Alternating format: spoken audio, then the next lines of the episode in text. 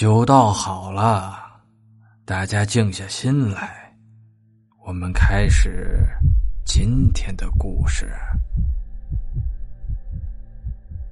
今儿的故事叫做《转世》。李虎乃一富户，家有良田七公顷，租给佃户秋收时收些租金。这李虎是个典型的大恶人，心肠歹毒。不时的坑骗那些可怜的佃户，因此在村里骂名不断，更是臭名昭著。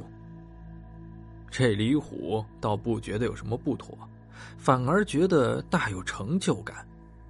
细想，祖上并没有留下丰厚的遗产，但是他苦心经营，已经累积了数万的田产，丰厚的家资。按理来说，那是大孝之人，因此对于旁人的眼光。自然不予理会，但有一点他极度的不满意，那就是他的儿子李豹。李虎为了让儿子长大了跟自己一样，就取名李豹。一说起这个儿子，李虎就来气。他只从记事儿时起，就跟自己完全相反，一点也不像自己。自己心狠毒辣，他却温柔善良。自己奸诈，他却宽厚。要不是面容像自己，还真就怀疑是不是自个儿的种了。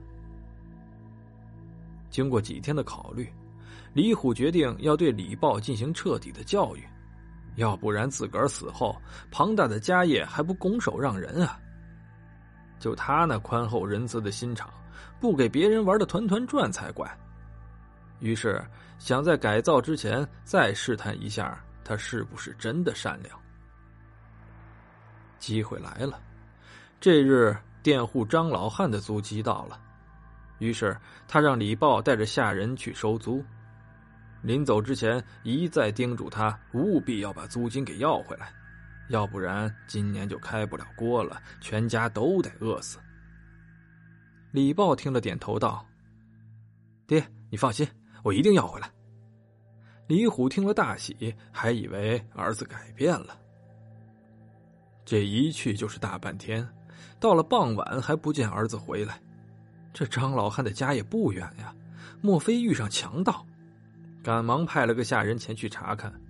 到了天黑的时候，李豹全身脏兮兮的回来了，而两个下人也是脏兮兮的，看上去格外的疲惫。咋回事？租金呢？李虎惊讶的问道：“啊，哦，父亲，我去那张老汉的家里了。他生病了，就一个人躺在床上，没法动弹。地里的庄稼没有收割，我看他可怜，便赶紧找来郎中给他诊治，然后又抓了药给他服下。孩儿看他庄稼熟了，地里又没有人收割，便带着下人一起给他收割。这不，刚完我就回来了。”话没说完，李虎已经晕过去了。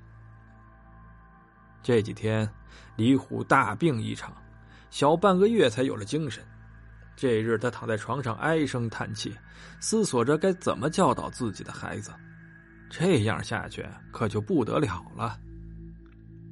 管家胡老急急的跑了进来，开口道：“当家的，那黑驴畜生不干活了，在地里谁也驾驭不了他。你看看要不要杀了或卖掉？”咦，有了。